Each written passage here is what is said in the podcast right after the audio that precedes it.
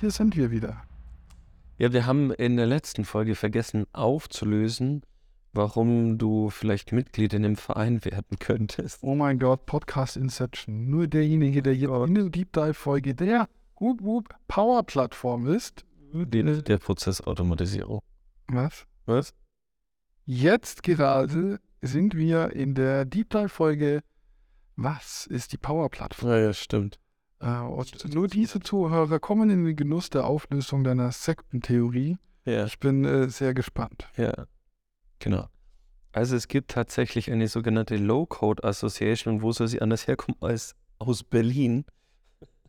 Das ist irgendwie ein Verein und die haben ein Manifest veröffentlicht. Und zwar das sogenannte Low-Code Manifest. Alles mit Manifesten ist gefährlich. Ich habe jetzt schon mal die, den Mitgliedsantrag für dich geöffnet, der Low-Code Association e.V. Warte, muss ich ihn ausdrucken und per Fax wegschicken? Nee, du kannst ihn, weiß ich wo, per E-Mail zurückschicken. Alles klar, schicke mir rüber, mache ich direkt fertig. Auf jeden Fall, das muss ich dir erzählen, es gibt ein sogenanntes Low-Code-Manifest mit au- aus 2023 mit 14 Thesen, wie gesagt. Ähm, und eine der Thesen random gepickt. Low-Code setzt sich das Ziel Faktor 10 in puncto Schnelligkeit, Flexibilität und Qualität. Oder noch eine. Low-Code ist längst Realität, ausgereift und Stand der Technik. Und wo ist da der Mitarbeiter? Faszinierend. All das geht Das- jetzt natürlich nicht weg von dieser 10 Minuten Deep Dive für die Power-Plattform, für alle, die sich sorgen. Also, ich mache das ein bisschen lustig, aber es, schon, es sind schon ein paar echt gute Punkte dabei. So, Low-Code muss zukünftig Teil der Strategie in einer Organisation werden. Das stimmt schon. Aber ich dachte, das wäre vielleicht genau deine Mitgliedschaft. Denn das ist, siehst du, woran merkt man, dass du dich nicht vorbereitet hast? Digitalita äh, Digitalisierung auf allen Wegen äh, direkt erreichbar, auch 2 Uhr nachts.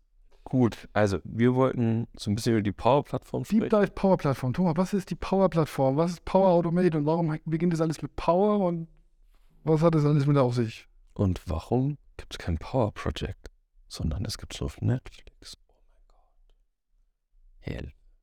Es gibt einen Film, der heißt Project Power oder sowas. Ich kenne nur Austin Powers. Okay, also genug Quatsch. Genau. Die Power-Plattform äh, ist von Microsoft eine sogenannte Low-Code-Plattform, die aus fünf verschiedenen ähm, Anwendungen oder Services besteht, die es ermöglicht, verschiedene Plattformen und eigenständige Anwendungen miteinander zu verbinden. Wir haben in der allgemeinen Folge schon so ein bisschen über das Thema Power Automate, also über das Thema Prozessautomatisierung gesprochen. Das ist aber nur ein Thema des Ganzen.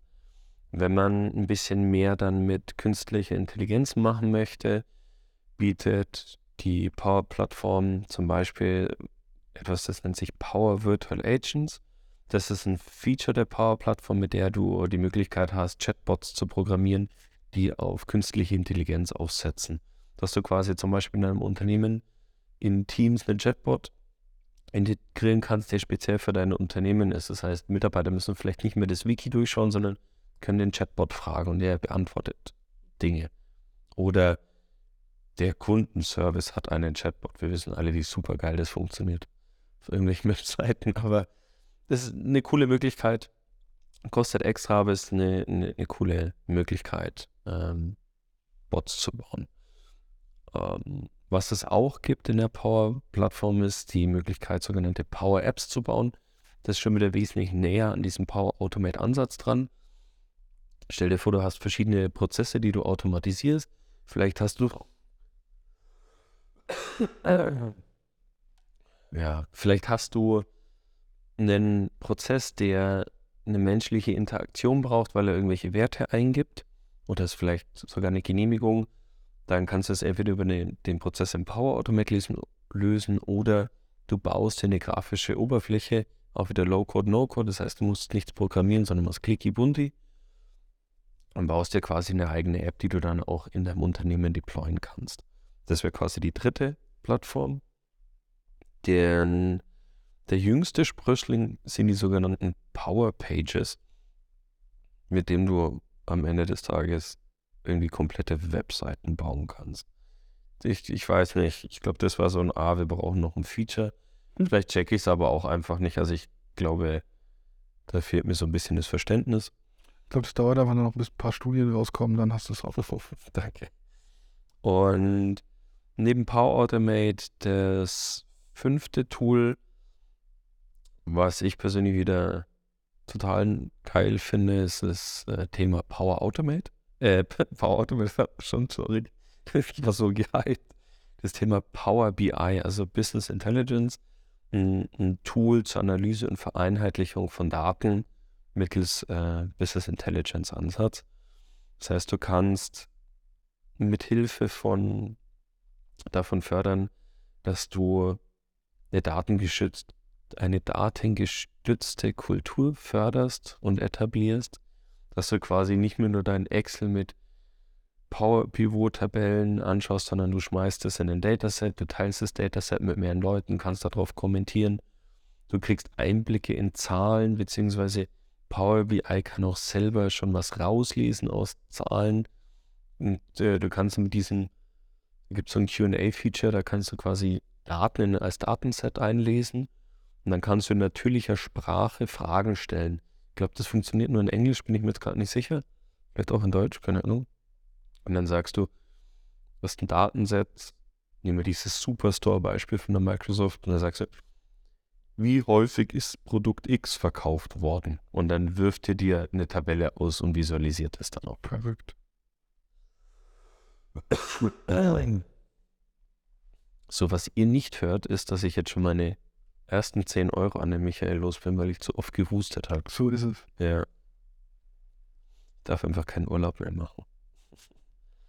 Genau, also das sind quasi die fünf Tools und die zusammen ähm, sind quasi oder bilden dann die, die Power-Plattform.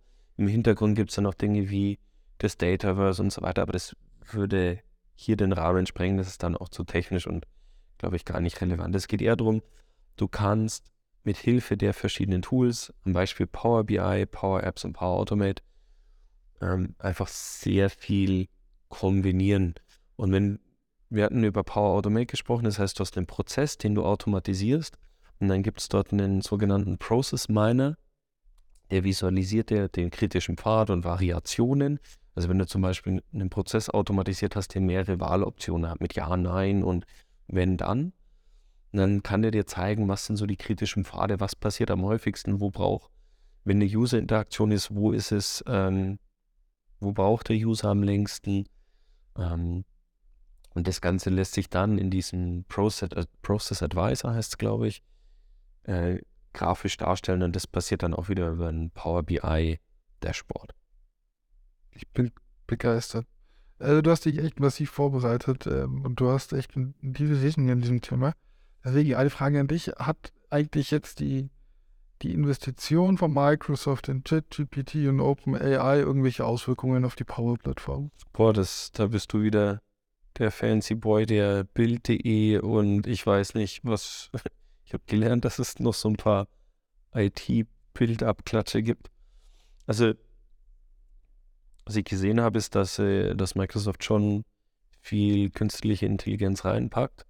Ähm, unter anderem eben mit diesem Pro Process Advisor, wo sie versuchen, da was zu machen, aber ich, was genau passiert, weiß ich. Du hast ja natürlich vollkommen recht mit deiner These, dass sie es auch in der Power-Plattform mehr pushen.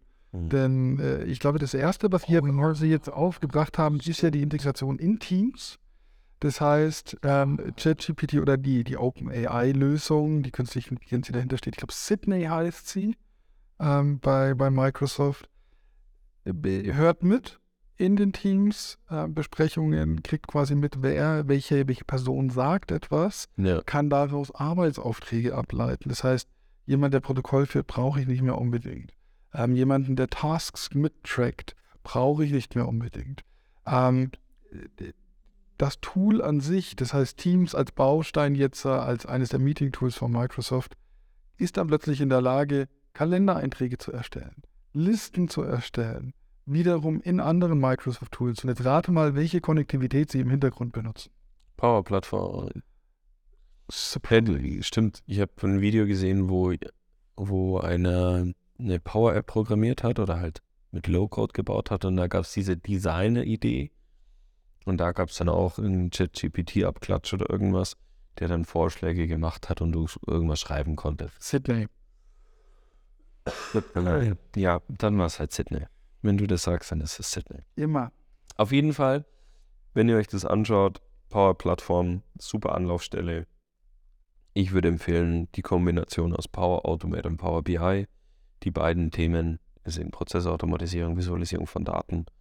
Das ist äh, Und Power Apps, falls Interaktion. Ja, genau, wobei Power Apps, das ist, da ist die Hürde schon ein bisschen größer als meine Erfahrung, da wirklich reinzugehen, weil wenn du dann von einem Menü ins andere willst, dann musst, brauchst du schon wieder ein bisschen mehr Code und das ist dann für einen Einstieg meistens ein bisschen zu viel. Stimmen wir jetzt in der Deep Dive Folge oder nicht? Der Deep Dive hat ja nichts immer mit, es muss technisch kompliziert sein, sondern nein. Ja, aber das ist quasi die Power-Plattform und deren Potenzial. Mal schauen, wa- was da noch reinkommt. Dieser AI-Bilder ist da auch sehr groß mit drin. Also wir haben jetzt auch die letzten zwei Folgen viel über das Thema Automatisierung von einfachen Prozessen gesprochen. Aber du kannst mit Power Automate Du kannst mit Power Automate auch noch durch die Zuhilfenahme von künstlicher Intelligenz viel mehr automatisieren. Also du kannst den zum Beispiel gescannte Dokumente reinschmeißen, die der trainiert, der Algorithmus trainiert, lernt es kennen äh, und kann, da kannst du zum Beispiel einen Rechnungs, äh, äh, einen automatischen Rechnungsverarbeitungsprozess aufbauen. Ja. Und der, der lernt halt mit dem Modell. Ich habe irgendwie gehört, du zahlst 400 Euro oder so im Monat für die Basis-Credits, die du brauchst. Also die Hürde, das zu nutzen, ist dann schon sehr hoch. Die Fähigkeit ist aber halt auch extrem krass, was du damit machen kannst. Ja. Für alle, die auch noch weitere Informationen haben wollen, was die Power-Plattform an sich kann, kann ich tatsächlich nur unseren geschätzten Kollegen Andreas Schlüter aka Mr. Power Magic empfehlen. Ja. Ähm, auf YouTube MVP von Microsoft für die Power-Plattform. Megatyp, ähm, bringt Content extrem geil rüber, finde ich. Das heißt, fachlich angebunden mit einer Prise charmanten Witz. Ähm, und von daher absolut geniale Anlaufstelle für das Thema Power-Plattform. Genau. Ansonsten kann ich euch noch die Classic-Folge von uns empfehlen, die wir äh, auch zufälligerweise mit Andreas Schlüter aufgenommen haben. Ja. Äh, bei uns nur das Beste tatsächlich. Oder wird es Zeit für, für eine neue Folge? Da hat sich echt viel getan. Ja, die Classic-Folge laden wir trotzdem wieder hoch. Das Ja. heißt, auch hier, ähm, falls ihr nochmal drüber hören wollt, direkt im Interview mit Andreas Schlüter über das Thema Power-Plattform. Perfekt. Ich glaube, das ist ein super Einstieg. Und Sehr cool. weiter. Danke, Michael. Danke dir, Thomas. Danke euch fürs Zuhören. Falls ihr irgendwelche Anregungen habt, schreibt uns bitte an podcast.analog.fail oder in die Kommentare oder in den Überweisungstext, falls ihr uns Geld spenden möchtet. Aha. Vielen Dank. Bis dahin. Macht's gut. Ciao. Ciao.